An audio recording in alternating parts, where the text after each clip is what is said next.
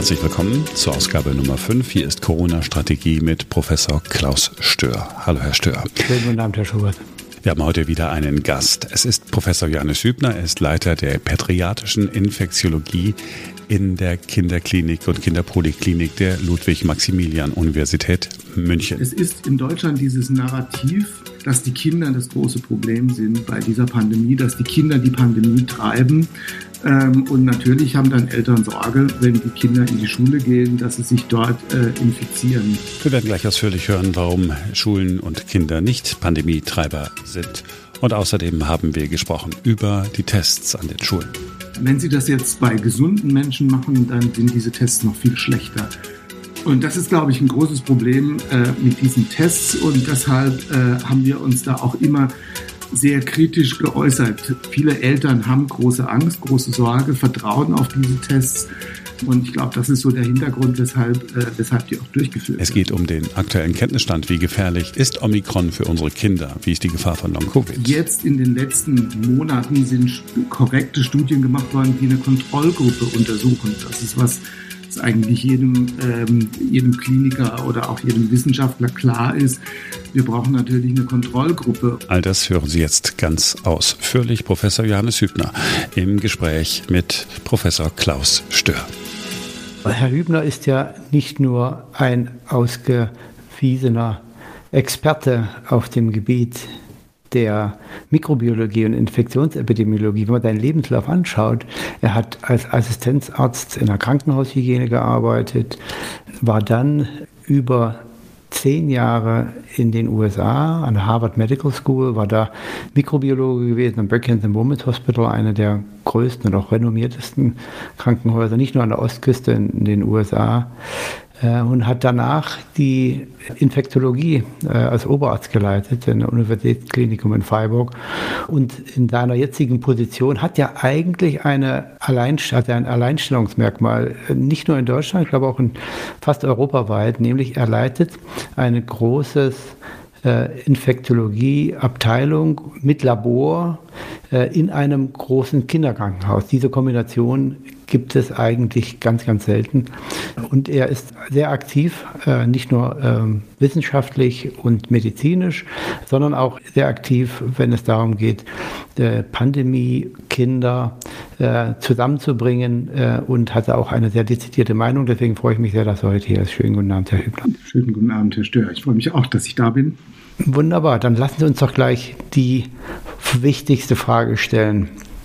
Die Menschen machen sich Sorgen jetzt, weil nun auch viele realisieren, dass der Impfschutz äh, allein nicht ausreicht. Das Ende der Pandemie kommt erst dann, wenn sich eigentlich alle infiziert haben, idealerweise vorher geimpft sind. Aber was ist nun mit den Kindern dabei? Also die Kinder, und das haben wir ja vom Anfang an eigentlich bei dieser äh, Pandemie gesehen mit SARS-CoV-2 und wenn Sie noch ein Stück weiter zurückgehen, auch bei der SARS-Pandemie ähm, äh, hat man das ja gesehen, dass Kinder da eine andere Rolle spielen. Kinder sind sehr viel weniger betroffen, äh, sind sehr viel weniger krank. Das hat man äh, von Anfang an gesehen. Da waren große Diskussionen, ob das vielleicht ist, weil die Kinder mehr geschützt waren in den Familien, die Schulen schnell geschlossen worden sind. Es hat sie aber so bestätigt. Und äh, wenn Sie sich die Zahlen insgesamt deutschlandweit anschauen, wir haben 40 Kinder, die äh, letzten Endes an und mit Corona gestorben sind. Und wenn man natürlich diese Zahlen gegenüberstellt, den Zahlen bei den Erwachsenen, dann sieht man, dass Kinder da sehr viel weniger betroffen sind. Von diesen äh, 40 Kindern, das ist eben die Meldedaten vom Robert Koch Institut, hat ein Großteil äh, Grunderkrankungen gehabt. Also das sind Kinder, die wahrscheinlich an anderen Viruserkrankungen auch verstorben wären. Ähm, und das widerspiegelt auch eigentlich sehr gut die Situation, die wir zurzeit in den Kinderkliniken sehen. Äh, wir haben das mal bei uns für die Kinderklinik zusammengestellt. Wir sind eine große Uni-Kinderklinik. Wir haben ein großes Einzugsgebiet in München. Und wir sind ja auch in München jetzt kein Niedriginzidenzgebiet, sondern da sind die Zahlen ja doch äh, schon hoch gewesen. Und wir haben im Verlauf der ganzen Pandemie äh, circa 60 Kinder stationär betreut mit Corona. Die meisten von diesen Kindern ähm, waren milde erkrankt, waren äh, wenige Tage in der Klinik, sind dann wieder nach Hause gegangen. Ähm, wir haben circa 15 Kinder gehabt, die äh, so krank waren, dass sie auf der Intensivstation aufgenommen werden mussten. Aber auch davon äh, sind alle diese Kinder letzten Endes äh, äh, gesund nach Hause gegangen. Das ist sicher jetzt vom Krankheitsbild einer respiratorischen Virusinfektion äh, deutlich milder ein Verlauf, als wir das sonst mit anderen typischen Viruserkrankungen im Kindesalter sehen, als Beispiel eben RSV oder Influenza. Da sehen wir eigentlich äh, sehr viel mehr und auch sehr viel mehr schwere Verläufe. Wie passt das aber zusammen, Ihre Beobachtung in Ihrer Klinik mit der äh, doch weit verbreiteten Sorge, äh, dass die Kinder hauptsächlich und schwer und häufig betroffen sind und zumindest von Long-Covid und PIMS äh, jetzt besonders ähm, gefährdet, mit damit gefährdet sind, weil ja nun klar wird, dass alle Kinder sich irgendwann mal infizieren. Was ganz wichtig ist und was wir uns, äh, glaube ich, klar machen müssen, dass diese Erkrankung bei Kindern grundsätzlich anders verläuft bei, als bei Erwachsenen. Da gibt es eine ganze Reihe Beispiele für. Und das, was Sie gerade genannt haben, PIMS, ähm, äh, das ist eben eine systemische Immunreaktion, ein ähm, äh, das ist zum Beispiel was, was wir bei Erwachsenen ja so gar nicht kennen. Das ist aber ein Krankheitsbild, was wir bei Kindern auch im anderen Zusammenhang kennen, ähnlich, wahrscheinlich auch durch Viren verursacht. Äh, das ist das sogenannte Kawasaki-Syndrom. Also die Erkrankung verläuft anders. Ähm, was die genauen Gründe sind, dass äh, die Erkrankung bei Kindern so anders verläuft, ist letzten Endes unklar. Oder Herr Stör, vielleicht haben Sie da auch ähm, noch andere oder neuere Informationen. Die wichtigen Theorien meiner, äh, meines Wissens nach sind äh, eben einerseits, dass wir wissen, dass Kinder häufig Virusinfektionen durchmachen in den ersten Lebensjahren. Äh, bei diesen Virusinfektionen, die sie durchmachen, ist eben RSV ein wichtiges, aber auch Coronaviren. Andere Coronaviren als das SARS-CoV-2-Virus. Daten, die wir inzwischen auch haben, experimentelle Daten zeigen, dass diese anderen Coronaviren eine Immunantwort bei den Kindern hervorrufen, die zum Teil zumindest kreuzreagierend ist mit dem SARS-CoV-2-Virus und dass eben eine solche durchgemachte andere Coronavirus-Infektion einen gewissen Schutz eben auch äh, gegen SARS-CoV-2 mit sich bringt. Eine andere Überlegung ist die, dass man ähm, den äh, Rezeptor, äh, über den das Virus in die Zellen eindringt, den ACE2-Rezeptor, äh, dass man gesehen hat, dass der sehr viel weniger exprimiert ist bei Kindern, dass der mehr exprimiert ist bei Erwachsenen. Und das leuchtet, denke ich, auch ein. Je mehr Eintrittspforten so ein Virus hat, desto leichter kann er natürlich auch die Zelle infizieren, in die Zelle eindringen. Und Dritter, dritter Punkt, äh, der auch eben immer wieder diskutiert wird, ist, dass Kinder mehr auf das sogenannte angeborene Immunsystem, das Innate Immunsystem bauen. Die haben noch nicht, äh, wie wir Erwachsenen, viele Infektionen durchgemacht. Äh, das ist das sogenannte adaptive Immunsystem. Bei den Kindern ist das äh, angeborene Immunsystem wichtiger und das äh, ist eben auch besser gegenüber neuen ähm, äh, neuen äh, Pathogenen wie äh, dem SARS-CoV-2-Virus, weil es eben nicht erst lernen muss. Und das könnte gut sein, dass das auch eine Rolle spielt. Das sind so die, glaube ich, drei wichtigen Theorien, die es gibt, warum die Erkrankung so anders verläuft. Sagen Sie, die, ich bin ja erst äh, Ende 2020 wieder nach Deutschland gekommen, nach fast 30 Jahren Abwesenheit. Und mich hat gewundert, wie das Thema Long-Covid behandelt wurde. Denn letztendlich gab es zu diesem Zeitraum ja relativ wenig Daten. Äh, es gab äh, viele Webseiten, wo Personen, die geglaubt haben, Corona zu haben, sich melden konnten und dann über Long-Covid berichtet hatten. Und das wurde aber von der Politik in Deutschland unheimlich aktiv aufgegriffen. Danach gab es gute Daten, soweit man davon reden kann, aus England mit einer großen Studie, eine kleine Studie in Deutschland auch. Äh, das waren nicht so wie in England äh, alle Altersgruppen oder sehr viele Altersgruppen, äh, sondern das gab, waren Jugendliche. Und da hat man immer wieder gesehen, dass Long-Covid eigentlich von der Häufigkeit unter Umständen vergleichbar ist mit Long-Influenza. Da gibt es ja auch Studien aus den USA, die das zu belegen scheinen. Gibt es denn irgendwelche neueren Befunde oder ähm, wie würden Sie jetzt die Gefahr von Long-Covid sehen äh, in Deutschland, nun wo auch viele verstanden haben, dass eben die Durchseuchung, die natürliche Immunisierung das äh, normale Ende der Pandemie darstellt? Also Sie haben es ganz richtig gesagt, das ist ja nichts, äh, nichts vollkommen Neues. Das ist ja was, was wir bei anderen Viruserkrankungen, aber auch bei anderen Infektionskrankheiten kennen. Also man kennt es äh, ganz gut, ist auch ähm, äh, relativ gut untersucht für EBV, auch eine häufige Infektion im Kindesalter. Chikungunya wäre ein Beispiel, Ebola, ähm, äh, wie Sie gesagt haben, Influenza, aber auch sowas wie zum Beispiel Lyme, Lyme Disease, auch da gibt es ja ähm, Diskussionen, dass Symptome der Infektion persistieren, auch wenn die Infektion äh, schon äh, abgeklungen ist. Macht, finde ich, auch sehr viel Sinn, wenn man sich das überlegt. Wichtig ist ja eben das Immunsystem. Das Immunsystem wird angestoßen durch die Infektion und äh, viele von den Phänomenen, die wir sehen, viele von den Symptomen sind ja letzten Endes auch Ausdruck äh, einer Immunantwort. Antwort. Das ist mal das eine. Ähm, ein großes Problem äh, in der Diskussion mit äh, Long-Covid aus meiner Sicht ist, äh, dass wir da einen riesen Topf aufmachen und sehr viele unterschiedliche Dinge erstmal zusammenfassen diese Symptome, die da persistieren können, das kann alles Mögliche sein. Das können Schlafstörungen sein, das können Konzentrationsstörungen sein, ähm, das können, kann eine Kurzatmigkeit sein. Ähm, also da, da, da gibt es ein breites Spektrum. Und ähm, ich denke, wir tun uns keinen großen Gefallen, wenn wir so unterschiedliche Dinge da äh, in einen Topf werfen. Ähm, das andere große Problem, was ich sehe, gerade auch im Bereich äh, der Kinder, ist, dass man sehr unkritisch am Anfang auf diese Studien geguckt ja, hat. Man hat äh, Patienten äh, beobachtet und hat gesagt, ähm, die haben Covid gehabt und was haben die jetzt nach drei Monaten noch für Symptome und die hat man dann aufgelistet. Und da sind natürlich äh, riesige Zahlen rausgekommen. Da sind 30, 40 Prozent der Kinder in diesen ersten Studien haben äh, über Long-Covid-Symptome geklagt. Und erst jetzt in den letzten Monaten sind korrekte Studien gemacht worden, die eine Kontrollgruppe untersuchen. Das ist was, was eigentlich jedem, ähm, jedem Kliniker oder auch jedem Wissenschaftler klar ist.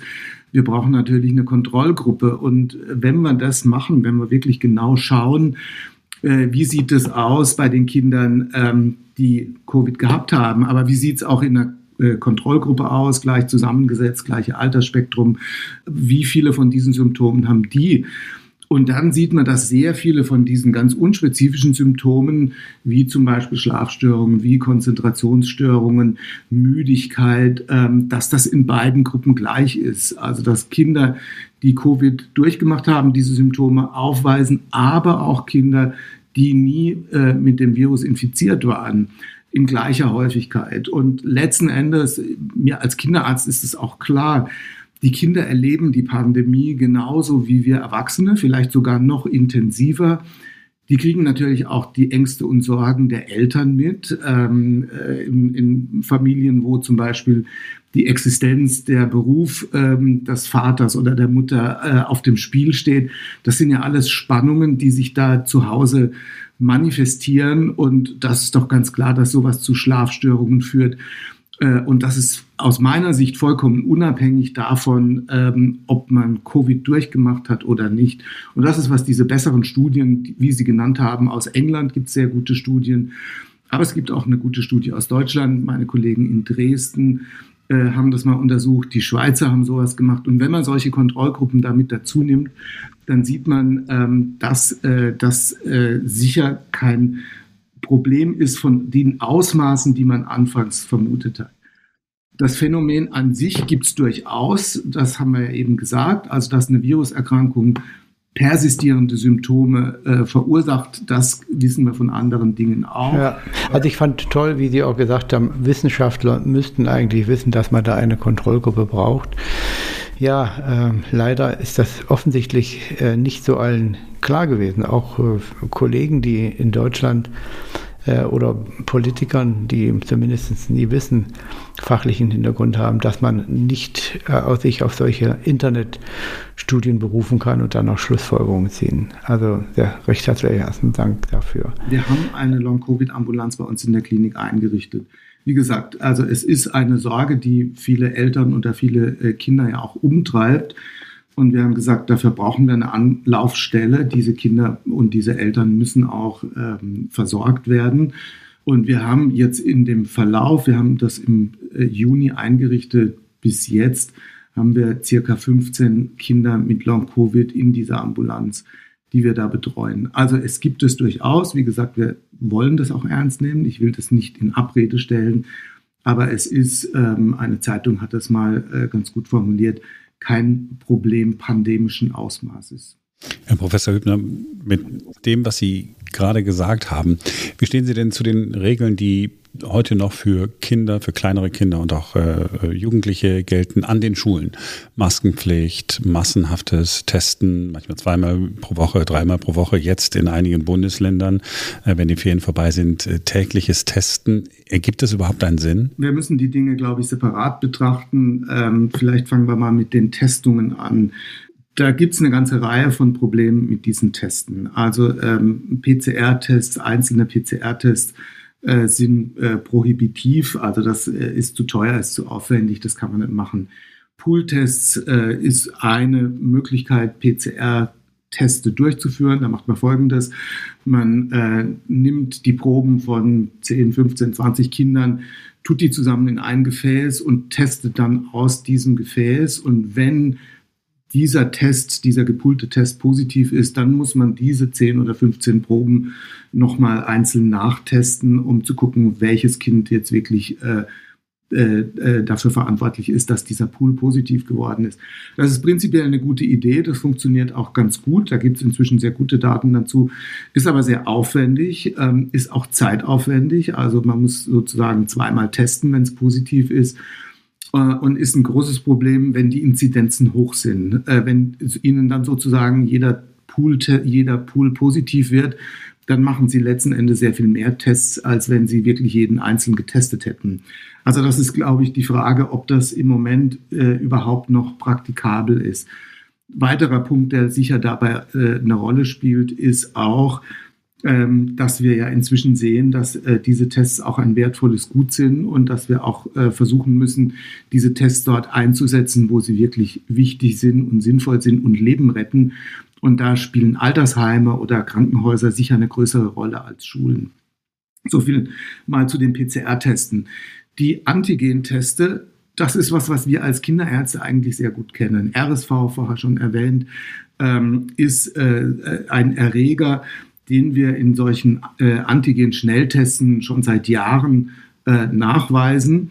Ähm, aber wir wissen auch, dass diese Tests sehr problematisch sind. Also die Sensitivität, also wie viele von den ähm, wirklich positiven ähm, Menschen wir da äh, mit erfassen, ist ähm, äh, unterschiedlich, aber liegt, ich meine, so in, bei 70, 80 Prozent. Also wenn wir jetzt äh, zehn testen, ähm, die positiv sind, dann werden nur acht, da sieben oder acht als positiv erkannt und zwei oder drei ähm, werden negativ getestet, obwohl sie eigentlich positiv sind. Das ist ein altbekanntes Problem von diesen Testen und ein großes weiteres Problem äh, dabei ist, das, was ich jetzt eben gesagt habe, das ist richtig, wenn Sie einen symptomatischen Patienten testen, also einen Menschen, der Fieber hat, der Husten hat, äh, wenn Sie das jetzt bei gesunden Menschen machen, dann sind diese Tests noch viel schlechter.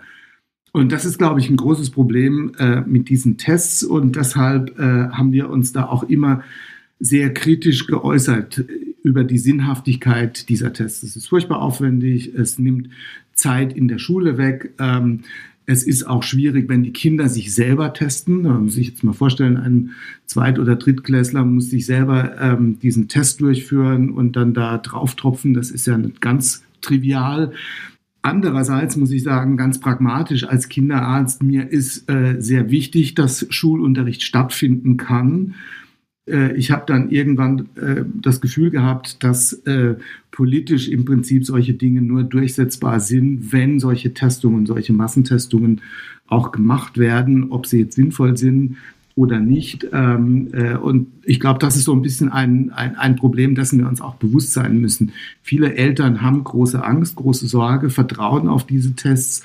Ähm, und ich glaube, das ist so der Hintergrund, weshalb, äh, weshalb die auch durchgeführt werden. Also Sie sagen, dass die Tests im Prinzip von der Politik oder von den Gesundheitsbehörden empfohlen oder durchgesetzt werden, um die Eltern zu beruhigen um die Eltern zu beruhigen. Also das ist sicher äh, auch, es ist in Deutschland dieses Narrativ, was äh, viele andere Länder in Europa gar nicht so haben, dass die Kinder das große Problem sind bei dieser Pandemie, dass die Kinder die Pandemie treiben. Ähm, und natürlich haben dann Eltern Sorge, wenn die Kinder in die Schule gehen, dass sie sich dort äh, infizieren. Das ist dann eben so ein, äh, eine Möglichkeit, wie sich äh, Politiker äh, da aus der, ähm, äh, aus der Affäre ziehen, indem sie sagen, wir machen solche Testungen. Ich meine, es gibt sehr gute Studien, ähm, sehr gute Erfassungen. Zum Beispiel die äh, Kollegen aus der Statistik in München haben in ihren Kodak-Berichten mal geguckt, wie die Häufigkeiten der Übertragungen sind in, ähm, in der Allgemeinheit. Und da kam immer raus, äh, dass die Arbeitsstätten, ähm, dass der äh, öffentliche Raum, der Nahverkehr äh, sicher ein größeres Problem ist als die Schulen. Das ist nie durchgesetzt worden und das ist auch nie ernsthaft diskutiert worden. Man hätte jetzt auch sagen können, in jedem Büro, in jedem Amt müssen sich alle routinemäßig dreimal in der Woche testen lassen. Ähm, das ist in den letzten Monaten äh, ist, wird darüber diskutiert, das wird zum Teil gemacht, aber ähm, lange, lange Zeit war das wirklich nur in den Schulen und konsequent durchtesten eine bestimmte Altersgruppe durchtesten, äh, sodass 100 Prozent dreimal in der Woche getestet sind, das gibt es nur in Schulen. Ähm, das ist meiner Ansicht nach auch verantwortlich, mitverantwortlich dafür, dass wir diese großen Unterschiede sehen äh, zwischen den Kindern und den Erwachsenen bezüglich der Inzidenzen, ähm, weil wir da jetzt eine, eine, Bevölkerungsgruppe haben, eine Altersgruppe haben, die sehr, sehr konsequent durchgetestet werden und wo wir äh, eben praktisch keine Dunkelziffer haben, die wir in allen anderen äh, Altersgruppen haben wenn ich interpretiere, was Sie vorhin gesagt haben, dann sagen Sie, diese Corona-Infektion ist auch nicht anders als frühere und andere Coronaviren, die wir auch kennen. Müssen Kinder dann eigentlich die Maske tragen? Es gilt da im Prinzip was Ähnliches, wie was ich jetzt auch gerade für die, ähm, äh, für die Antigen-Tests gesagt habe. Ich denke, es gibt eine pragmatische Herangehensweise, wenn es dem Gefühl der Sicherheit hilft. Und ich meine, Masken helfen schon. Also ich denke, dass Masken schon effizient sind, auch Übertragungen ähm, zu verhindern. Diese Masken sind auch kein Problem. Als Kinderarzt sehe ich kein Problem drin, dass Kinder Masken tragen.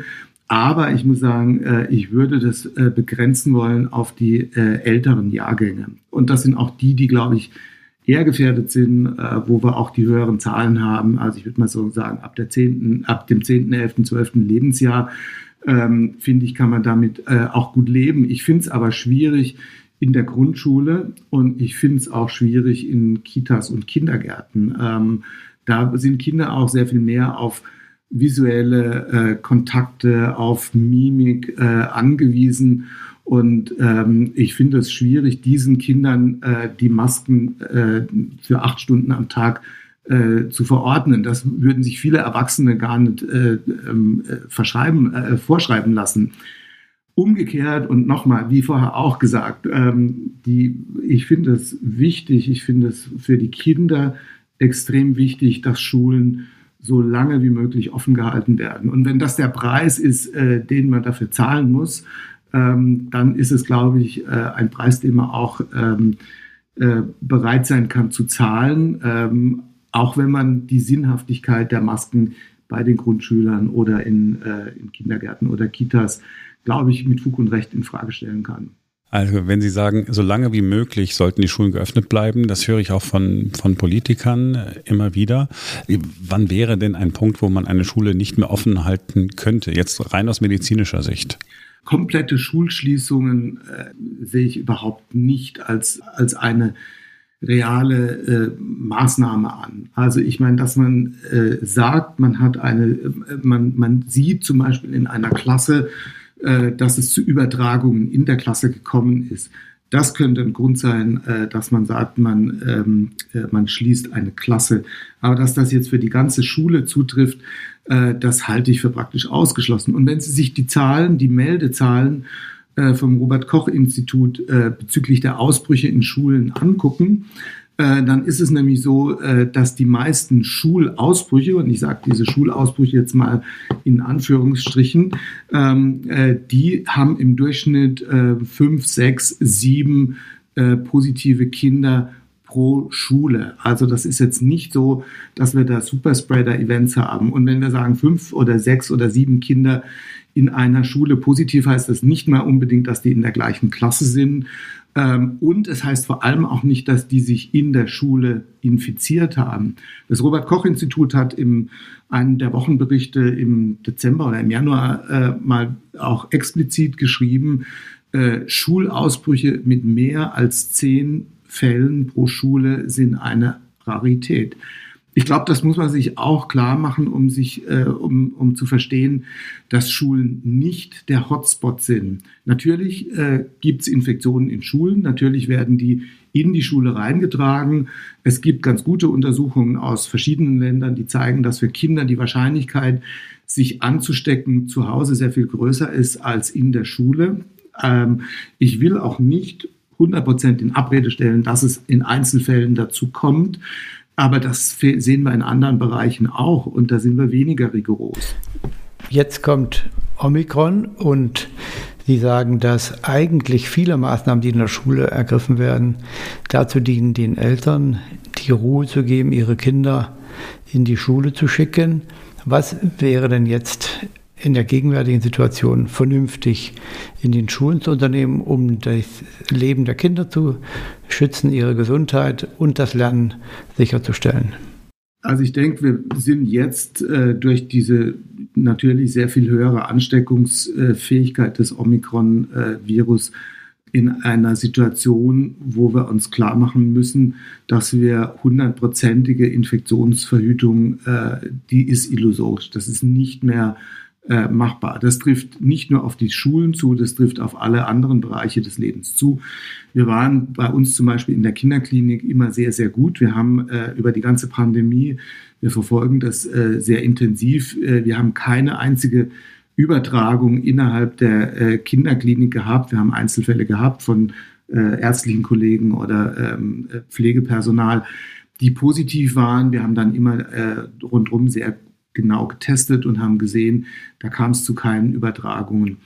Das hat sich vollkommen geändert. Das ist mit Omikron anders. Äh, wir sehen inzwischen auch diese Übertragung, sehen eine Schwester oder ein Pfleger und äh, einen Arzt, der positiv sind und die andere Kollegen äh, auch infizieren. Und das ist ja was, was wir in allen anderen Bereichen des Lebens auch sehen. Das sehen wir auch in den Schulen. Das ist überhaupt keine Frage. Und ich glaube, wir müssen realisieren, ähm, dass wir weder die äh, Manpower haben, ähm, alle diese Dinge korrekt nachzuverfolgen und dass wir es uns auch gar nicht mal leisten können, äh, alle diese äh, Personen, wie wir es bisher gemacht haben, Kontaktpersonen in Quarantäne zu schicken. Ich denke, es wird darauf rauslaufen, dass wir Isolationen, also jemand, der symptomatisch ist, der positiv ist, der muss zu Hause bleiben. Äh, aber was wir bisher gemacht haben, äh, dass wir Kontaktpersonen, früher dieses äh, Kontaktpersonen ersten Grades oder enge Kontaktpersonen ähm, in die Quarantäne schicken. Ich glaube, das können wir uns ähm, äh, nicht mehr leisten. Und das ist ja auch die Erfahrung, die die Kollegen in USA, in England gemacht haben. Und das ist letzten Endes auch implizit äh, schon realisiert und auch ähm, umgesetzt äh, mit den äh, Lockerungen ja. der Quarantäne. Ich denke auch, dass man da in der Schule lernen müsste, denn die äh, Infektion aus den Schulen rauszuhalten, ist genauso wenig wahrscheinlich wie jetzt aus jedem anderen Lebenskreis. Und das muss man sich jetzt schrittweise an die Normalität heranpirschen. In Deutschland lebt man offensichtlich seit dem Beginn der Pandemie in viel, viel größerer Angst, dass die Kinder sich infizieren und welche Konsequenzen das hat. Und diese Angst führt natürlich dazu, dass viele der Maßnahmen, die ergriffen wurden, auch noch länger in, die, in, das Ende der Pandemie hineinreichen, vielleicht sogar in das, den Anfang der Endemie. Herr Hübner, ich bedanke mich recht herzlich für Ihre Zeit. Äh, danke, dass Sie bei uns waren. Ich glaube, äh, Ihre äh, Meinung wird sehr, sehr vielen Menschen äh, helfen, besser zu verstehen, äh, welche Bedeutung die Erkrankung Corona für die Kinder hat. Dankeschön. Vielen Dank, Herr Stör. Vielen Dank, Herr Schubert. Das war Ausgabe Nummer 5 von Corona-Strategie mit Professor Klaus Stör. Am kommenden Sonntag gibt es die nächste Episode und da werden wir einige der vielen Fragen mit Professor Klaus Stör besprechen können, die Sie uns geschickt haben. Dafür schon mal an dieser Stelle vielen Dank. Besonders viele Fragen gab es auch zum Stand der Dinge bei den Kindern und den Schulen. Davon haben wir sehr viele heute quasi so im Vorbeigehen schon mit beantwortet. Aber zögern Sie nicht, wenn Sie doch noch eine Frage haben und schreiben Sie uns gerne eine E-Mail. Sie finden die Adresse in den Show Notes. Ich sage es Ihnen aber gerne auch jetzt schon mal corona at newdaymedia.de. Für heute also vielen Dank, dass Sie so aufmerksam zugehört haben. Melden Sie sich bei uns auch gerne mit Ihrem Feedback und dann hören wir uns beim nächsten Mal wieder. Corona-Strategie mit Professor Klaus ist eine Produktion von New Day Media. Bis dann.